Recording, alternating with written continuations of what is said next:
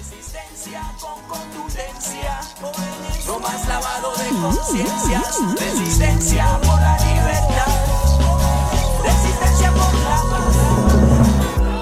Segundo segmento de Fuera de Orden. Gracias por estar de vuelta. Gracias además a todos los que se han suscrito a mi cuenta en Patreon, patreon.com barra de la F, patreon.com barra de la F.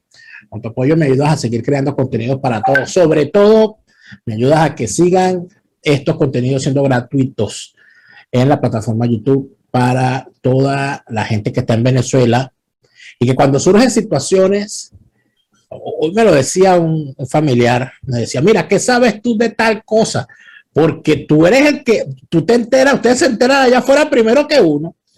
Y entonces, en efecto, los venezolanos eh, que están dentro de Venezuela, sorteando los avatares del Internet, el peor Internet del mundo, están siempre buscando qué contenido le informa más o menos de qué es lo que está pasando. Y hoy, como todos los lunes, tenemos el lunes ácido con el doctor Alberto Franceschi. Bienvenido, Alberto. Bueno, bien hallado, amigo Daniel. ¿Cómo le va? Mira, eh, Alberto, yo eh, tú, estoy seguro, lo sé, que tú has visto muchas cosas, ¿no? Pero yo debo decirte sinceramente que a mí me, sentí especialmente dolido viendo las imágenes hace unos minutos de un avión despegando de Kabul y una gente guindada de las ruedas sin importar morirse porque preferían morirse antes que quedarse en, en medio de lo que significa seguramente una muerte, una muerte segura. Pareciera que eh, Occidente perdió la batalla en Afganistán. En Afganistán, por supuesto. Este, la viene perdiendo hace 20 años. Solo que habían. No, no había una dirección de alternativa y ha surgido eh, consolidada y al parecer con ligeras diferencias la misma dirección de los famosos talibanes que fa fueron fabricados por Occidente eh, como alternativa contra la Unión Soviética que ocupaba Afganistán hace 40 años atrás.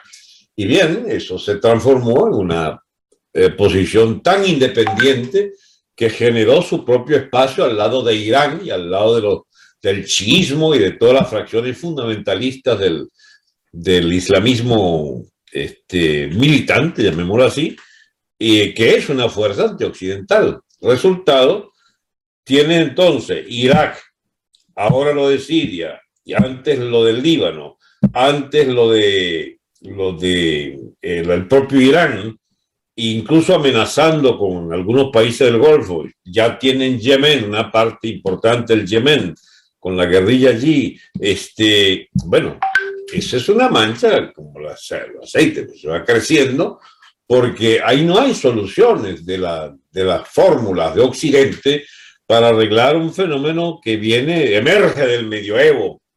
Este, ellos lo que quieren son sociedades prácticamente basadas en el estamento tribal, en el caso de Afganistán, en el caso de, de, Irán es de un clero ultra reaccionario y retrógrado, en el caso de este, Siria o, lo que fue Irak, eran camarillas militaristas.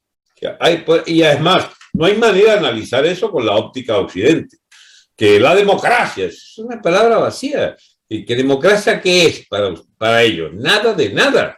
Eso no hay manera de que eh, se trate de convencer al mundo de que hay una solución occidental democrática. Eso es un mito, pero el mayor de los mitos es que esa sociedad del Medio Oriente, por eso hay que tener una cierta, un cierto cuidado para analizar estas cosas, porque la gente es muy ligera en su juicio, creyendo que lo que es válido para Hispanoamérica, para Estados Unidos, incluso para Europa, por supuesto, tiene que ser válido para, para África y para Asia. Y la ventaja de los chinos, que apoyan, por supuesto, el talibán, es que precisamente los chinos no se paran en esto de qué, cuál es el régimen político que quiera darse el segmento dominante en la economía y en la política de, tal o cual país, el segmento militar de tal o cual país. Ellos apoyan lo que hay, tratan de no meterse mucho en, la, en el manejo interno, que lo dejan que sea de la mafia que gobierne esa nación y le brindan muchos apoyos que incluso sacan algunas de esas sociedades de la extrema pobreza y de la extrema indigencia. El caso de Afganistán es que si ustedes buscan el mapa mundi por allí en esa zona, van a encontrar que está pero en el medio lo que se llama la ruta de la seda. La nueva ruta de la seda es todo un sistema de comunicaciones, autopistas, redes ferroviarias, por supuesto la línea aérea y también redes de, de, aeropuerto, de aeropuertos y puertos que está construyendo China para tener una autopista hacia Europa y hacia África desde la, la nación china misma y Afganistán está en el medio y eso se le ha dado a China casi que en concesión preventiva de que deberán arreglar el enorme lío que Occidente no pudo arreglar. Ahí fracasaron todas las opciones, empezando por la rusa. La rusa fue la primera que fracasó. Había fracasado antes el imperio inglés porque Afganistán era parte del imperio inglés. Ahí no hay manera que se meta nadie que no lleve palpo parejo por la inviabilidad de una sociedad que está constituida sobre dos pilares, la sociedad tribal, eh, digamos, de, origen medieval primitivo y el narcotráfico eh, como actividad productiva del 90% de Afganistán, eh, que es la siembra y procesamiento de la amapola, la materia prima, amapola no, el opio. el opio, la amapola, sí. Sí, sí. Esa es su gran entrada económica y los negocios de quien ocupe militarmente segregan hacia, secretan hacia el resto de la sociedad, bueno, funciones varias, pues de auxilios a la, a la ocupación extranjera, si es el caso, ahí no se paran en nada. Ese gobierno de, de aquel bicho de, que trajeron por allá no sé dónde y que se ocupó de la figuración de una especie de redes de acuerdo entre las jefes de tribu, era pues el jefe de fila de lo que se iba a constituir con como economía auxiliar de la ocupación y que apoyó a Estados Unidos mientras le rindió su fruto. Se mantenía el narcotráfico, vivían parasitando aquella guerra, el pagapleito era por supuesto el pobre pueblo afgano, y a mí me duele una sola cosa fundamentalísima de eso. El régimen, no una sola, pero esa fundamentalmente, el régimen del talibán es la esclavitud más feroz que puedan imaginarse contra las mujeres. El activista antinorteamericano que celebre la, el triunfo talibán está aceptando que el talibán gobernante en, en Afganistán deje tras de sí una secuela de, de opresión nunca vista a la mujer. Este, es la esclavitud directa. Eh, y bueno, eso no es solo en ese caso. Si ustedes ven lo que ocurrió en el norte de, de Irak y, el oeste, el este de Siria, con los yazidíes, que son esta, este segmento religioso de origen kurdo, que de, etnia kurda, que fueron pulverizados como, como nación en esa parte controlada por el ISIS Qué casualidad, también montado por diplomacia norteamericana y también sostenido con la hipocresía característica de Occidente en la lucha contra tal o cual régimen, inventan estos monstruos de los talibanes de los ISIS, después le caen a palo, los matan, etcétera, etcétera. Pero mientras tanto, ¿qué quedó del norte de Irak? ¿O qué quedó de Afganistán? Queda la ruina más abyecta. Pero esas son otras historias. Pero, pero, bueno, pero fíjate tú que yo esta mañana, haciendo una revisión del asunto, yo recuerdo, Alberto, el momento, yo estaba en la universidad, yo estaba en la Escuela de Estudios Internacionales cuando ocurrieron los eventos del 11 de septiembre del 2001. Estaba en ese momento, estaba en vacaciones semestrales, pero yo recuerdo bien el momento en que ocurrieron esos hechos y, y yo estar pegado a la televisión en aquel momento viendo lo que estaba pasando y recuerdo bien cómo con un compañero de clase llegamos a la conclusión de que a partir de ese momento, todos los que estudiábamos en el mundo relaciones internacionales, empezábamos a estudiar una cosa completamente distinta. Porque para el momento en que ocurre lo que ocurre en el año 2001, en las relaciones internacionales lo que se estaba estudiando era la tesis, lo que movía todo, la tesis de Francis Fukuyama, mm. el fin de la historia. O sea, ya no se acabó. ¿Por qué? Porque bueno, porque ganó Occidente y la Unión Soviética cayó y aquí ya no hay, aquí lo que viene es un, un futuro de prosperidad y crecimiento del capitalismo y de las libertades de todo el mundo. Una de las más grandes estupideces que se ha dicho. En la creo, y, y, él mismo tuvo que reconocerlo, meses después de 11 de septiembre, decir, no, la historia no se ha acabado, disculpen, me equivoqué.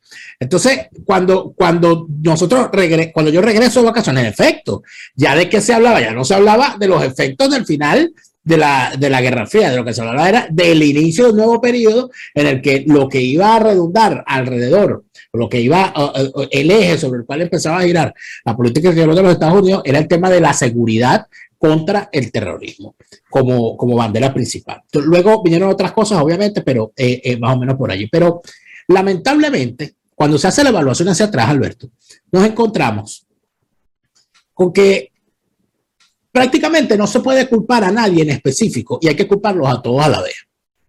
Porque cuando los Estados Unidos en su política exterior en medio de la Guerra Fría decidieron armar a los talibanes para que combatieran a, los invasores soviéticos, bueno, por supuesto nadie calculó seguramente que esos tipos después se iban a convertir en lo que se convirtieron en contra de los intereses de los Estados Unidos. Pero no estamos hablando de 20 años, estamos hablando más o menos de 45 años. 45 años de un conflicto eh, en época contemporánea, porque estamos hablando, por supuesto, de que Afganistán ha sido, inclusive desde el punto de vista de su composición territorial, es una ficción, porque esas fronteras son ficticias. Esas fronteras no responden a la realidad de ese territorio.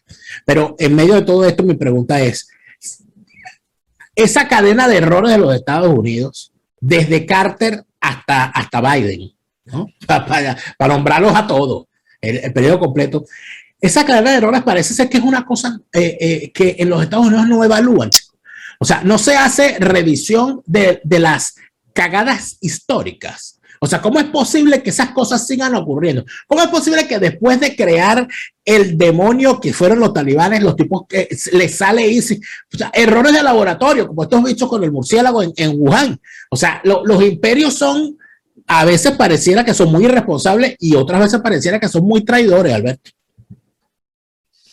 Sí, bueno, ese es un aspecto, pero el, otro aspecto es que los, los imperios, eh, la responsabilidad final de todo esto es un hilo muy, muy delgado, un hilo grueso que te lleva a la historia de siglo de esas naciones. Así es, así es. No es la gerencia. Estados Unidos heredó el, el, problema con la Unión Soviética en la lucha de imperios que friccionaban allí en Afganistán. Pero es que eso viene de antes del imperio inglés y toda la ocupación del subcontinente indio y todas las tropelías de Inglaterra contra China y las guerras del opio y toda la sanguinaria ocupación de todo el archipiélago este del extremo oriente eh, de, por parte de China y, la, y la, a su vez las tropelías de Japón que son innumerables. Escúchame, no en el caso de Afganistán, eso es casi una hechura inglesa. Eso es una, una herencia de esa tradicional mezcla de intereses foráneos, en este caso los más mezquinos que se ha podido conocer en el, imperio, en el imperialismo mundial, que es los de Inglaterra, coaligado con las castas más sórdidas de la economía y de la sociedad eh, de, de, de Afganistán, que consagra precisamente el, el medioevo ese cultural que viene, es importado por otras naciones, o mejor dicho, se manifiesta un poco un poco más dulcemente en otros sitios, pero que tiene allí en Afganistán y en Irán sus aspectos más grotescos. A ustedes parecerá mentira, pero nosotros en Venezuela estamos bajo el influjo de una bestia pelúa como Maduro que resolvió que nosotros tenemos que ser parte de esa alianza mundial con el talibán, con la gente de Irán, con los ayatolas de Irán, con las guerrillas del Hezbollah que la financió Chávez y la siguió financiando Maduro y que nos dan pues una especie de privilegio de ser un país amigo pues de toda esta peste política de la, del fundamentalismo islamista. Es que esto no tiene acomodo, Dani, mientras la, en las sociedades de clase impere los intereses más abyectos de segmentos dominantes, sea de tribu, de clanes, de castas militares o lo que sea les participo. Esto no es un fenómeno extrañísimo y lejano ya en la historia de, esa zona del mundo, que fue antes son del imperio inglés o son en disputa, porque el privilegio, pues nada, el, el problema de Afganistán es que es frontera de imperio y como tal, una zona conflictiva permanentemente. Bueno, nosotros ahora el señor Maduro resolvió, el señor Chávez resolvió que nosotros somos parte de ese problema. Y deben estar celebrando la derrota de Estados Unidos. Bestias, pelúas, eh, esa, esa, eso se pagará carísimo en todo el Medio Oriente porque es el triunfo de la peor reacción oscurantista porque bajo el manto de una religión que permite esos extremos, se llega a sociedades realmente de la negación más absoluta de derechos, en particular contra las mujeres que son las principales víctimas del fundamentalismo este musulmán.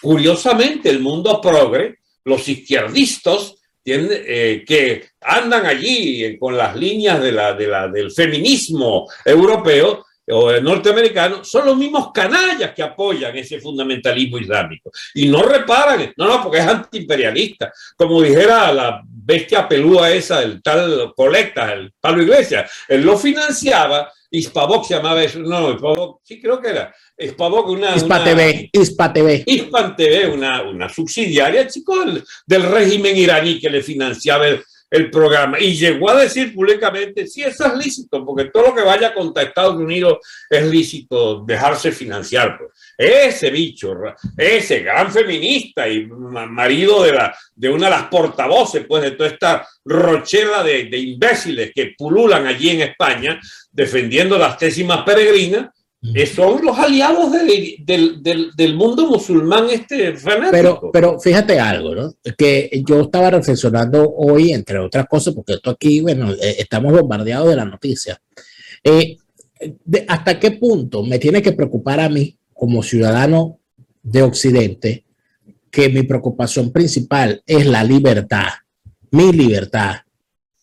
¿Hasta qué punto me tiene que preocupar a mí que una fuerza que quiere llevar a un país al medioevo, como Afganistán, ¿hasta qué punto me tiene que preocupar a mí eso más que las fuerzas que dentro de Occidente pretenden coartar mi libertad? No debería yo decir, bueno, los afganos que vean qué demonios hacen. Pero aquí yo no debería permitir que esta izquierda, por supuesto, el problema con Afganistán es que amparan terroristas y entonces esos terroristas quieren lanzarse contra Occidente. Eso ya es un problema. Pero si ellos decidieran llevar su país al, siglo VIII y vivir como en el siglo VIII, toda aquella cosa, y no meterse con nosotros, nosotros no deberíamos dejarlos a ellos tranquilos. Esa es la primera pregunta que te hago. Y lo otro que te digo es, ¿a ti no te parece, chico, que, que debería ser una preocupación mayor para nosotros esta izquierda maldita? Que es capaz de someter a las mujeres a la burca invisible cuando una mujer en Occidente, por ejemplo, una mujer española, chicos, que decide no ser feminista, que decide no ser izquierdista y que decide no ser antimonárquica, la someten a la, a la cultura de la cancelación. Esa es enemiga de los feministas. Esa no tiene sororidad, esa no, no está con, el, con, sus hermanas eh, eh, que están en contra del patriarcado y toda aquella vaina. Eso es, esos tipos son enemigos de las libertades, pero son para mí peores que los que están en, el talibán, porque el talibán estaba en Afganistán, estos están aquí disfrazados de socialdemócratas, de que socialistas democráticos, toda esa vaina. O sea, las prioridades, yo, yo no sé si es que en Occidente estamos, estamos perdiendo el foco en cuanto a quiénes son los verdaderos enemigos y cuáles son el orden de prioridades a atacar. Son varios temas los que están detrás de lo que has planteado, Dani. Eso efectivamente tiene grandes alcahuetes, ideólogos incluso, de, esa, de ese diálogo a civilizaciones, como propugnaba el tal Zapatero, presidente del gobierno español. Esa mismo canalla ha sido el que, bueno, anda digamos, de abogado de la, de la y abogado de Maduro, este, es el hombre del diálogo y de la, eh, digamos, los puentes. Allá se va a pasar en la casa de Leopoldo López, eh, armando lo que estamos ahora disfrutando, comillas, ¿no? Las posibilidades reales de que se llegue a alguna intente donde Maduro pueda seguir, pues, en el poder, pero ahora sin ninguna ficción democrática por delante, porque la MUD y el quinteto, como es ahora que se llama el cuarteto quinteto, son ahora alcahuetes oficiales a partir de lo de México, con Guaidó a la cabeza y el, Leopoldito, para ahora facilitarle la vía a Maduro, aprovechando que Biden está en el poder, pues, y la socialdemocracia tiene estas nuevas caras, pues, que en Afganistán es el talibán, este, porque es, la misma gama de, de aliados que vienen todos de esa especie de renuncia a la lucha por la defensa de los derechos democráticos, los derechos de la mujer. Eh, detrás de detrás de esas propuestas de la izquierda española está lo más repugnante del proterrorismo en, en, en Afganistán, en Irán, en Arabia Saudita, etcétera. El problema es que hay pocos huesos sanos en el mundo. Porque ya llevar esta discusión a que hay, habría una especie de, de derecho de los demócratas a defender, ya va a decir que eso no le interesa a nueve décimas parte de la humanidad, la tal democracia. La democracia es un régimen político que consagra una oligarquía disimulada de, de, sátrapas de, de, la utilidad a cualquier precio para defender privilegios y bueno, y unos derechos allí que para Occidente significan algo más eh, para unos países que para otros, pero en general es una lucha casi estéril, eso andar defendiendo y lo disfrazan en los famosos derechos humanos. Y bien, entonces, si uno quiere arroparse con esa ideología de defensa de los derechos humanos, de la democracia, de la libertad, bueno, tiene un largo trecho por andar para que siga defendiendo esa bandera.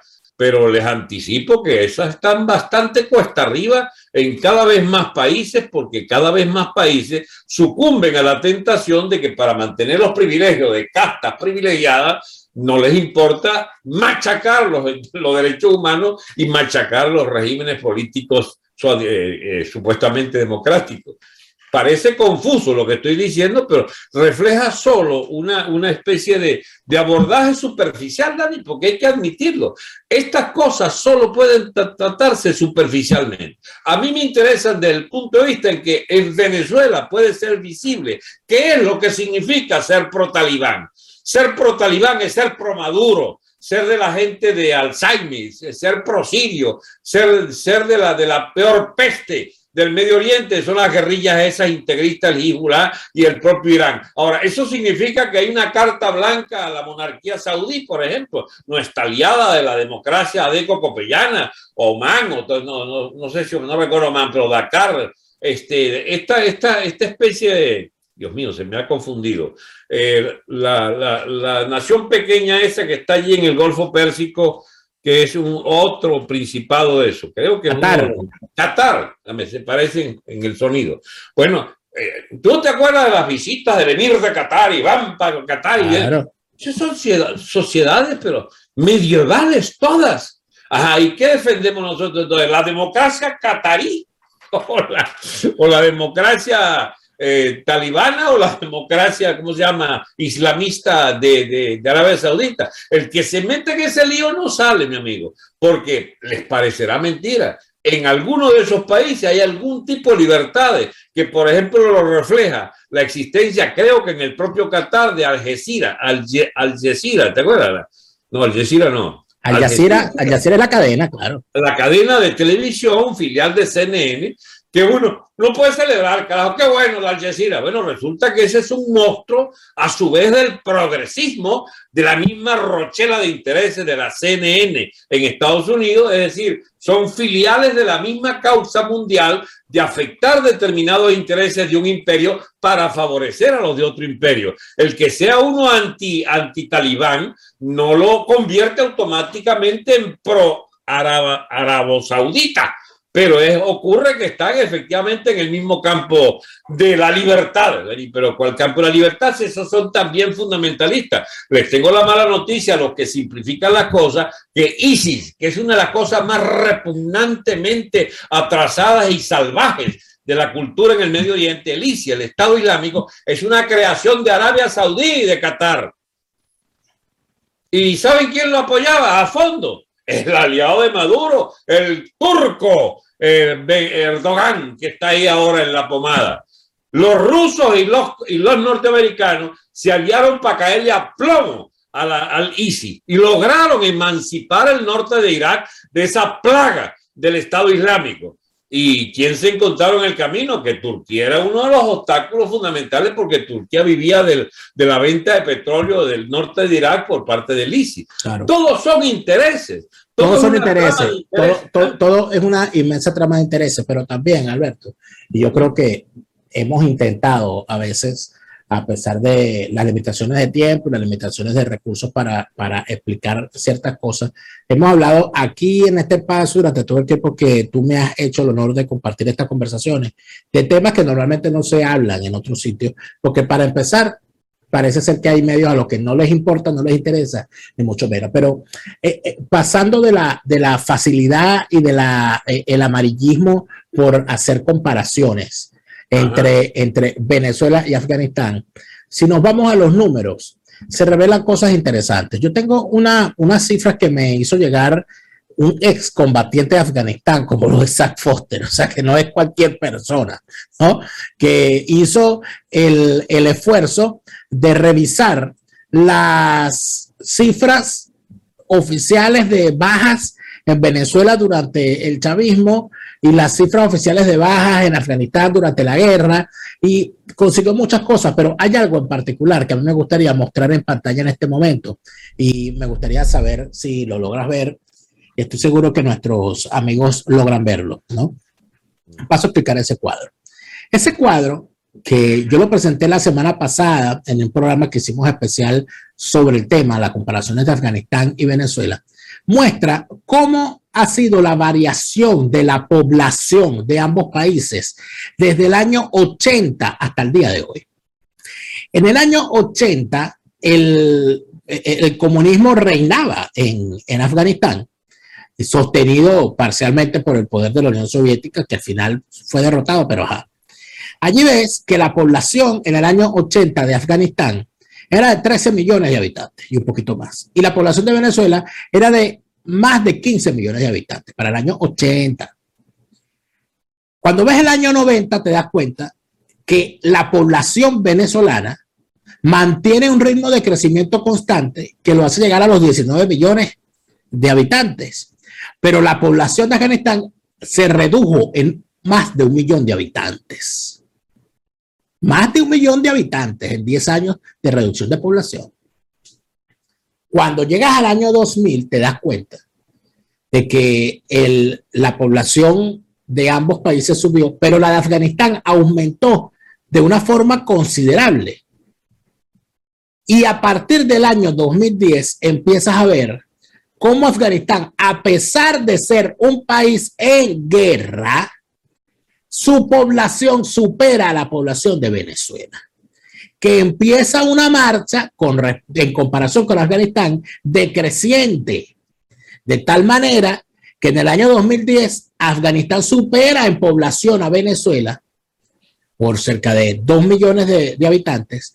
Y en el 2020, en medio de una guerra, en medio de todo lo que está ocurriendo, la población de Venezuela está estancada en 28 millones de habitantes. Y la población de Afganistán casi supera en 10 millones de habitantes la población de Venezuela. La diáspora eh, afgana es de 3 millones de habitantes. La diáspora venezolana es de más de 6 millones de habitantes. Estos datos, Alberto, podrían ser cualquier cosa desde el punto de vista demográfico.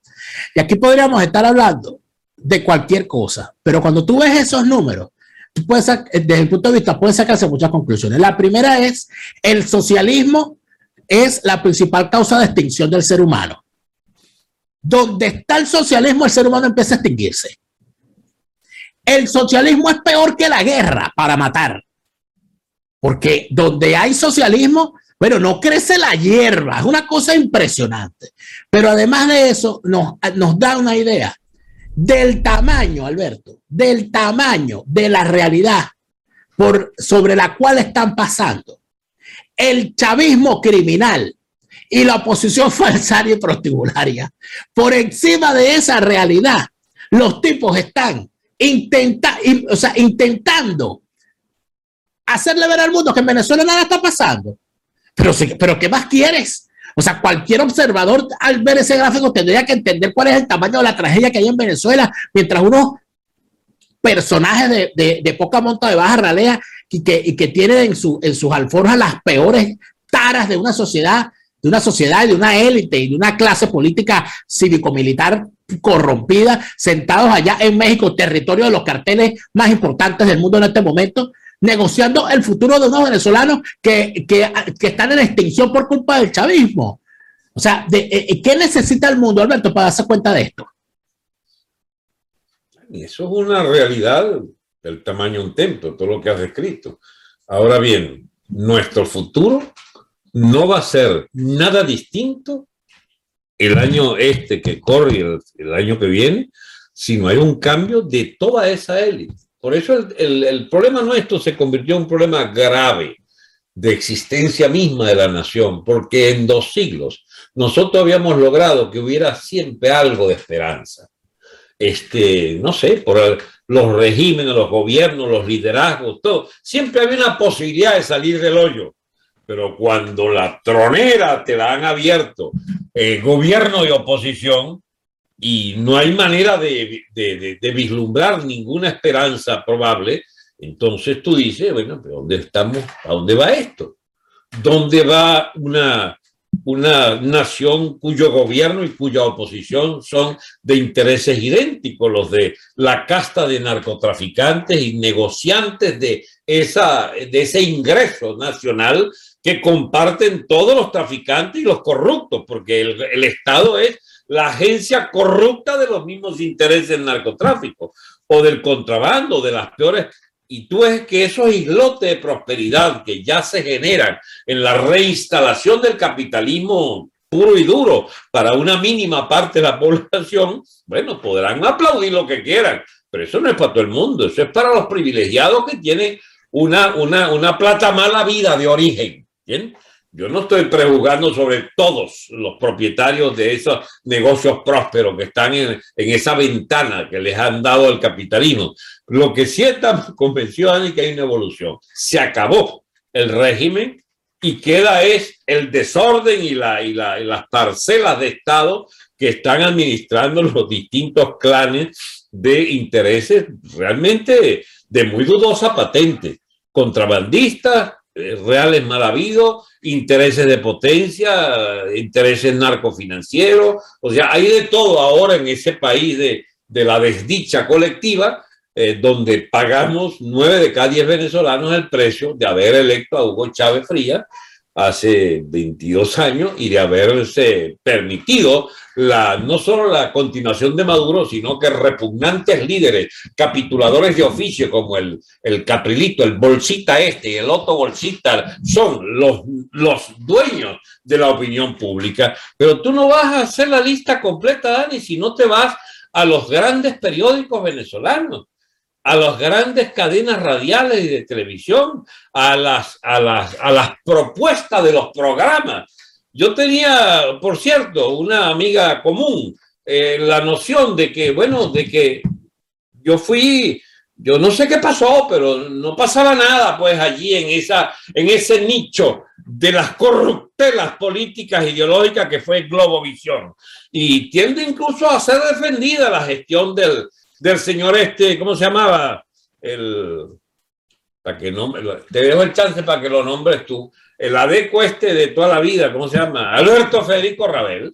Sí, sí lo conoces, tú lo conoces. Esa, esa bestia pelúa, chico, de, de las comunicaciones o, o, los agentes del Diario Nacional Universal, etcétera, son los que montaron el régimen chavista, chicos, los que han mantenido a Maduro y los que le han dado ala a esa oposición de sinvergüenza, chicos, y de vividores para que sean la alternativa. En manos de los mismos personajes, ahora con filiales extranjeras, porque allá no podían ser, hacer el oficio, entonces en el exterior este, hay también pues esa comodidad para que también se agencia desde el exterior los mismos intereses que mantuvieron por un siglo Venezuela eh, sin nada, chicos, en esta especie de dictadura de, de, los innombrables, ¿no? Pero que ahora son los bolichicos y los boliburgueses, los mismos banqueros, los hijos de ellos, los mismos medios, digamos, ahora replegados, pero que están allí al acecho para dirigir la próxima etapa. Y personas como tú o como yo, que somos molestos porque no somos de su obediencia, bueno, este, nos encontramos a veces como perros realengos, eh, como, como sin dueño, ¿no?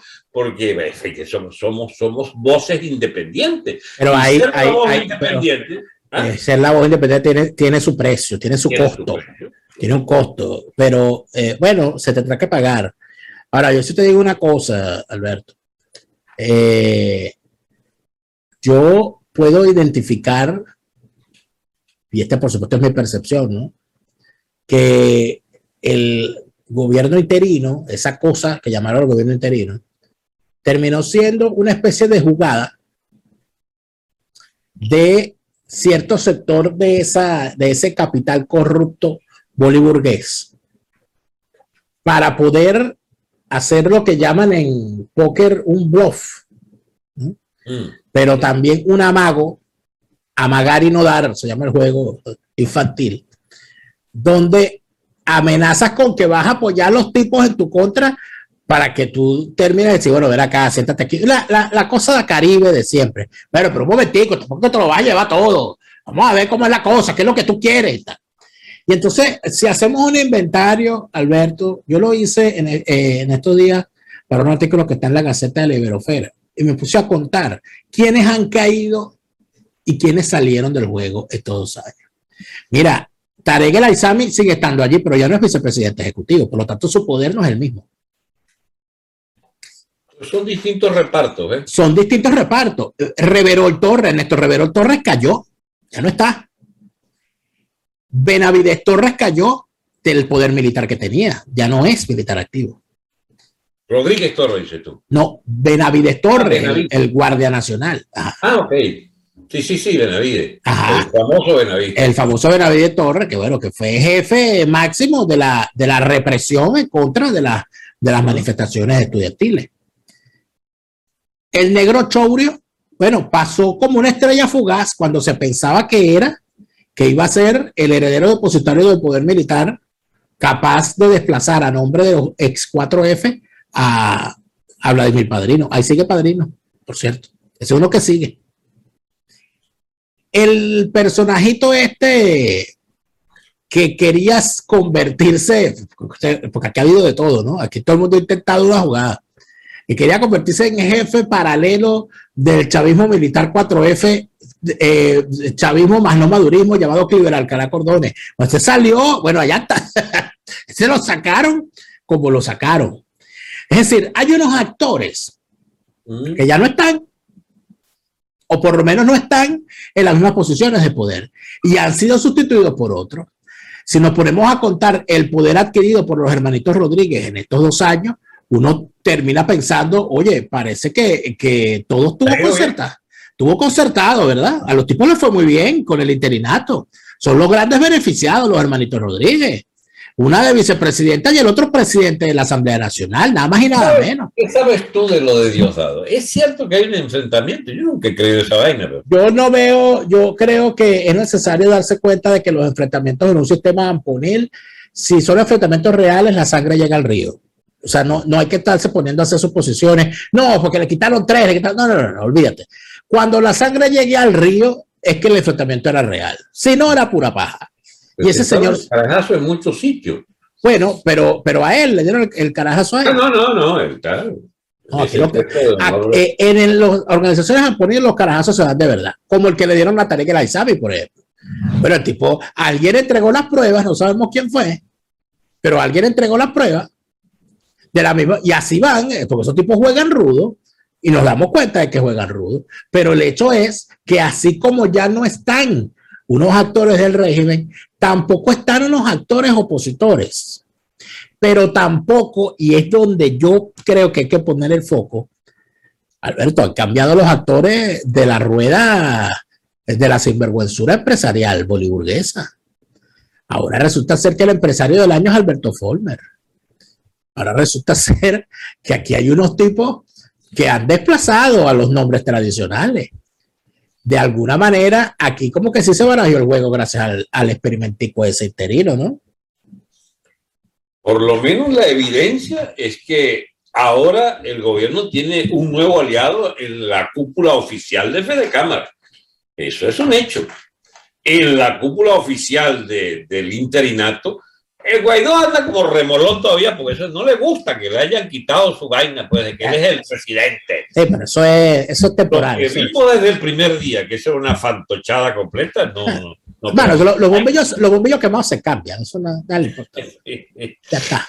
Ahora, ahí están Leopoldito y compañía, que por cierto tendrá que acostumbrarse a compartir el, rutilante ascenso que tuvo. Ya está, ya llegaste hasta aquí, le he hecho caprilito, también me vuelve a tocar, no, no te toca a ti. Entonces, no, vamos a compartir. Entonces, están como compartiéndola. Lo, lo, que queda, la torta de mierda esta de la, de la, del acceso al poder de, ¿cómo se llama? De compartir con el chavismo. Pues. Sí, hombre. Pero, pero Alberto, pero Alberto, eh, yo creo que la conclusión aquí es una sola. Eh, si queremos de verdad una lucha sincera por la libertad, eh, tenemos que esforzarnos un poquito más. Porque las imágenes que estamos viendo, yo no sé si son definitivas, yo, no, yo dudo mucho que haya algo definitivo. Pero, oye, de verdad, ver el destino de un país como Venezuela, que estuvo una vez en manos de hombres como Bolívar, o de hombres como Gómez, o de hombres como Páez, en manos de los Gerardo Blay, de los Stalin González y de los Jorge Rodríguez. No te de vergüenza nombrar a don Rómulo. Ah, Rómulo Betancourt, inclusive al propio Pérez Jiménez, tampoco me da vergüenza nombrarlo a pesar de todo lo que hizo. Así es, vamos a esta historia. vamos, vamos a, hacer, o sea, los tipos, vamos a comparar, pues. Soy, soy, no soy amigo del perejimenismo, pero pues vamos a comparar a Pérez Jiménez con estos narcotraficantes, pues, y vamos a ver, bueno, terminaría uno inclusive defendiendo a Pérez Jiménez sin quererlo. Pero, pero vista las cosas puestas en blanco y negro, el peor y más asesino de los sátrapas del pasado termina reivindicado frente a, al nivel de cobardía y de criminalidad de unos tipos que son capaces de cortarle la cabeza a la mamá para hacer un sacocho y salirlo a vender para la calle sin ningún problema. Y en manos, y en manos de ellos estamos. Y yo creo que es necesario entender que si nosotros no les arrancamos el sartén a esos bichos, en ese sartén nos van a freír a todos, Alberto. Y de que todo lo que hablemos, Dani empezaste por Kabul y terminamos es allí, porque es que la misma plaga a nivel mundial son las complicidades. Este, ¿Por qué está fortalecido el, el madurismo? Van a creer que yo enloquecí. No, no estoy, estoy más cuerdo que nunca. Porque Biden ganó las elecciones. Así es. El Partido Demócrata ganó las elecciones y ha puesto a todos esos canallas de la izquierda del Partido Demócrata a la cabeza de la diplomacia. Y lo peor todavía, no, no está todavía definido ese campo, pero han influido las políticas de inhibición militar este, frente al fenómeno de la descomposición total en el área del Caribe. Él, debe estar celebrando el nicaragüense, el bicharraco este, casado con la bruja esta. Este, ese es su momento. Ah, pero nunca le sale la vaina bien. Le revienta el chico Cuba. Le revienta Cuba y lo que mínimo nosotros podemos aspirar es que lo peorcito de la burocracia cubana se la lleve el diablo en este cipotazo. Bueno, ellos tienen la tarea complicada, aunque tienen ideología para eso, ya van a buscarle un reacomodo, van a inventar una MUD cubana, van a montar algún liderazgo, pero es que es muy difícil. Tras 62 años de esclavismo y de atropello, de torturadores, etcétera, montar a alguien con alguna decencia. Y el que monte, que no tenga nada que ver con esta plaga de 62 años, es un avance extraordinario para el pueblo cubano. Y lo saludaremos sin ningún sectarismo. Ahora bien, y cómo hace Maduro, que ha sido el cómplice de toda esta porquería cubana eh, que está de salida. Todo, todo está bien. Pareciera que le favorece una cosa, pero favorece que parece que empeoran en otra. Pero la conclusión, Dani, y quien le dijo a Maduro que esta mm, presidencia del, del, del país norteamericano con los demócratas a la cabeza, los demócratas de Biden puede ser un fenómeno de estabilidad.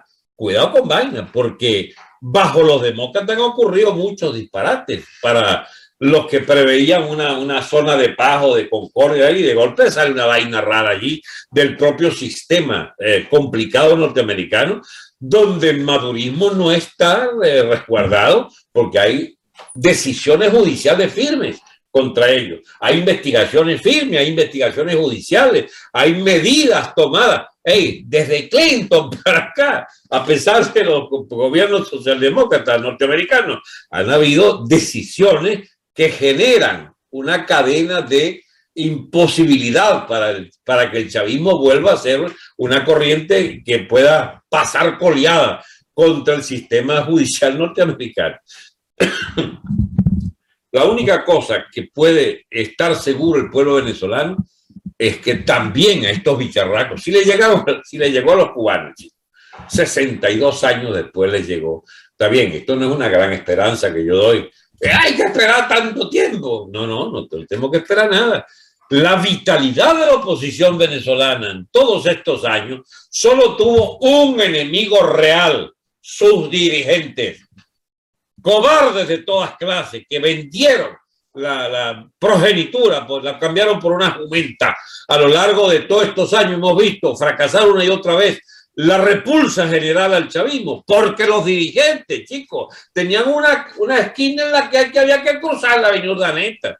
Yo me acuerdo de, todo eso, de todas esas arreadas, chicos, de rebaño que le echaron esas grandes movilizaciones, todas surgidas con un gran vigor multitudinario hasta que acabaron con ellas los demagogos de oficio, que todos están juntos en esa porquería llamada el 5G o el 4G o toda esa vaina porque han inventado. Y pueden reinar en la opinión pública oficial, pero el país ya los aborrece hace tiempo y esa es una cuestión fundamentalísima que tenemos que reivindicar, Daniel. Ya no les creen, ya no les creen. Se trata solamente de esperar un cambio en la situación. Un día de esto Venezuela amanecerá como en Cuba, obstinada de todos estos carajetes del gobierno y de la oposición. Ojalá que para ese momento haya un liderazgo presto y dispuesto a encabezar esa indignación nacional. Y yo espero que tú estés ahí. lo, espero. Todos los, que hemos estado, todos los que hemos estado fuera de orden, seremos parte del nuevo orden. No te quepa la menor duda. Ah, pero mira, tremenda forma, tremenda fórmula de utilizar el nombre de este programa y, maravillosa forma de pedirlo. Muchas gracias, Alberto. Hasta muy pronto. A ustedes, amigos, muchísimas gracias por habernos acompañado. Recuerden que como todos los días todos los días, de lunes a viernes, estamos estrenando una nueva emisión a las 8 de la noche hora de Venezuela.